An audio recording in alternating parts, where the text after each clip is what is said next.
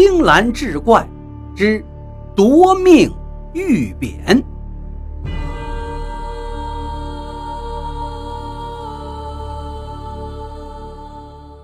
话说娄天成在山西巡抚的任上已经整整六年了，守着这块肥沃的黄土地，六年的时间可把这个娄巡抚给养肥了。他走起路来，硕大的屁股是一左一右摇来摆去，老百姓没有一个不恨他的。大家伙私底下都管这娄天成叫朱大人。您别看这朱大人肥头大耳、浑身冒油，可他天生却是个八面玲珑的主。山西有种土特产老陈醋，那称得上是天下一绝呀。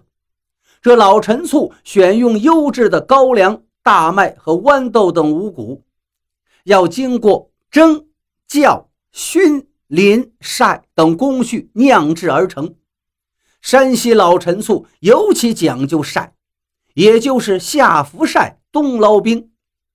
一个酿造期最少也得九个月，好的老陈醋甚至需要三四年。这老陈醋不只是醇香味美，厨房里少不得的调味佳品，而且还能养颜开胃、延年益寿。为了讨慈禧太后的欢心。这娄天成是费尽心思，把民间的奇珍异宝、土特产品搜刮起来，送进宫里。这其中就有老陈醋，也合该这姓娄的走运？什么金银珠宝、绫罗绸缎，慈禧太后统统不入法眼，偏偏就喜欢这一口酸的。您想啊？见天的山珍海味，顿顿的鸡鸭鱼肉，胡吃海塞，能消化得了吗？这时候，什么灵丹妙药也比不过这老陈醋。恰好慈禧这天情绪不错，抿了一小口老陈醋，咂吧咂吧嘴儿，眉开眼笑的开了金口。哟，这还真是个好玩意儿啊！也难得娄天成这份孝心了，小李子，传旨，让皇上赐块玉匾，好好表彰表彰这娄天成。光绪皇帝可没他这份好心情，这段时间满脑子正想着怎么变法呢。可是太后老佛爷的话又不能不听，他想也没想。提笔就写了五个大字：“天下第一醋。”再说娄天成早就得到皇上亲自给自己赐匾的消息了，跟打了鸡血一样，兴奋的三天三夜没睡着觉啊，就等着接匾了。可是匾到了，他是一看上面这字儿，顿时就傻眼了。这哪是表彰自己呀？傻子也知道。这是说醋好呢，这块玉匾挂到巡抚衙门显然是不合适啊，怎么办？敲诈勒索、搜刮民脂民膏，只要是能捞钱，娄天成不用别人教，有的是办法。这不，脑子一转，这位朱大人就有了主意了。这块牌匾可是个无价之宝啊，我一定。得拿它卖个好价钱。说起这老陈醋，首屈一指的就得数太原桥头街的宁化府老陈醋。眼下宁化府的掌门人是年近六旬的魏斗清魏大掌柜。从太原往南六十余里，便是醋都清徐，在上百家大大小小的醋房中。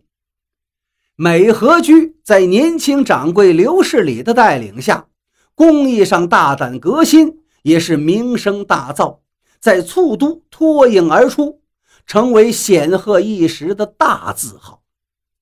醋都清徐在往东不远就是榆次，榆次有个村庄叫怀仁村，怀仁村从什么时候开始做醋的，已经无从考证了。反正是代代相传，祖祖辈辈都是做醋的，那是家家有醋缸，人人是醋匠。用怀仁村人的话说，他们血管里流的都是老陈醋。怀仁村做醋的领头人身负众望，正值盛年，叫做吕世雄，吕老板。这三家便是山西老陈醋最具实力的代表。恰成了三足鼎立之势。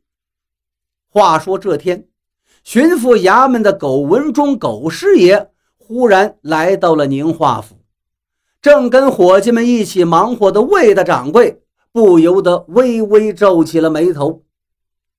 狗师爷把魏掌柜拉到一边，说道：“皇上赐匾的事儿，您知道不？”魏掌柜点点头。狗师爷继续说道。娄大人的意思，这块匾自然只有你宁化府撑得起。你想想，这是多大的体面呐！光宗耀祖不说，这往后去的生意得多赚多少！魏的掌柜一边听一边点头，这个自然。师爷，您如果能在娄大人面前替宁化府美言几句，如蒙娄大人恩典，宁化府上上下下几百口子，那自是感激不尽呐。狗师爷把眉头一皱，靠恩典，黄花菜都凉了。这世道，空口人情可不成啊，白花花的银子才是大爷。我看您呀，不是诚心要皇上这块牌匾，可是有人急着要呢，舍不得孩子套不住狼啊。好了，话儿只能说到这儿了，我还有事要紧，牌匾的事儿，您自己掂量着办吧。魏掌柜坐在椅子上半天没吱声，那姓娄的是什么人，胃口有多大，他魏掌柜太清楚了。思忖半晌，他决定先去探探同行的口风。他叫过来一个利索的伙计，吩咐道：“你去请美和居的刘掌柜，跟怀仁村的吕掌柜，就说我请二位喝酒。”小伙计打马扬鞭就去了，半晌功夫就回来了，告诉魏掌柜：“美和居的刘掌柜说了，他知道魏掌柜为什么要请他喝酒。”可现在呢，不是喝酒的时候，要过些日子。美和居马上有大喜事儿，要大摆宴席，不只是请魏掌柜，还要请宁化府的伙计们一起热闹热闹。至于怀仁村的吕掌柜，那就更气人了。明明听见他就在屋里说话，可是手下人却说吕掌柜不在家。傻子也瞧出来了，对这块御赐的牌匾。那两家已经摆出了势在必得的架势。魏掌柜明知这就是那朱大人设的圈套啊，但若能抢得玉匾，那将也是宁化府何等的荣耀！在这个节骨眼上，堂堂宁化府岂能袖手旁观、甘拜下风？魏掌柜瞬间精神一振，目光如炬，把手一挥道。把账房先生给我叫来，备好银子。今天晚上我就去拜访娄巡抚。十万两白花花的银子送出去了。魏掌柜依然是坐立不安。正在这时，有人来报说，娄大人请魏掌柜到衙门议事。当魏掌柜急匆匆赶到巡抚衙门。推开会客厅大门时，不禁愣住了。刘掌柜和吕掌柜二人也在里面正襟危坐。娄天成在那招呼着：“快请坐呀，魏掌柜，三家就等您了。”等魏掌柜落座，娄天成咳嗽了两下，终于开口了：“今天呢，请三位过来。”商量这御赐牌匾一事，按理说，在座三位掌柜都有这个资格，可怎奈牌匾只有一块，我也很为难呐。